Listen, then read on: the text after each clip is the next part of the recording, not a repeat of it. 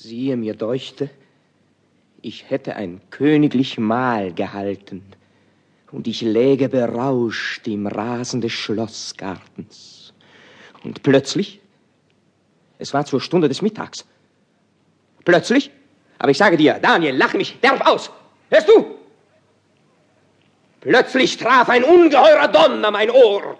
Ich taumelte bebend auf, und siehe, da war mir's, als sähe ich aufflammen den ganzen Horizont in feuriger Lohe und Berge und Städte und Wälder wie Wachs im Ofen zerschmolzen.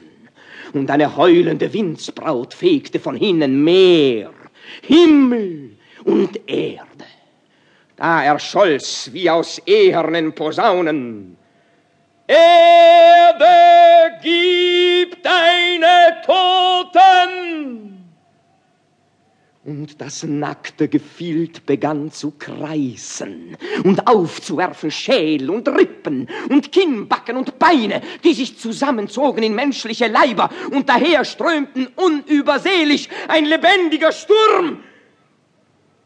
Da trat einer hervor, er hatte in seiner Hand eine eherne Waage. Die hielt er zwischen Aufgang und Niedergang und sprach, Tretet herzu, ihr Kinder des Staubes. Ich wäge die Gedanken in der Schale meines Zornes und die Werke mit dem Gewicht meines Grimms. Schneebleich standen alle. Da war mir's, als würde ich meinen Namen zuerst genannt aus den Wettern des Berges. Und mein innerstes Mark gefror in mir und meine Zähne klapperten laut.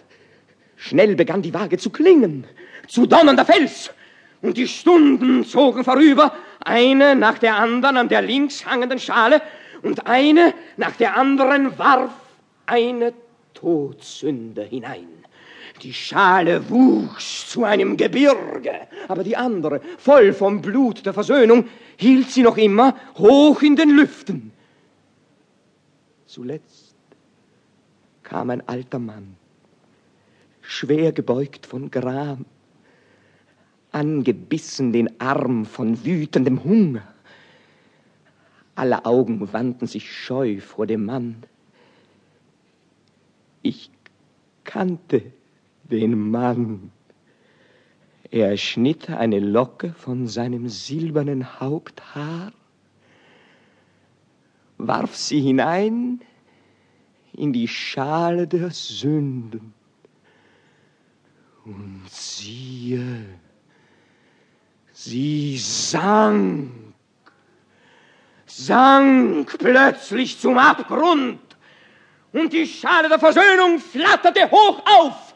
Da hörte ich eine Stimme schallen aus dem Rauche des Felsens.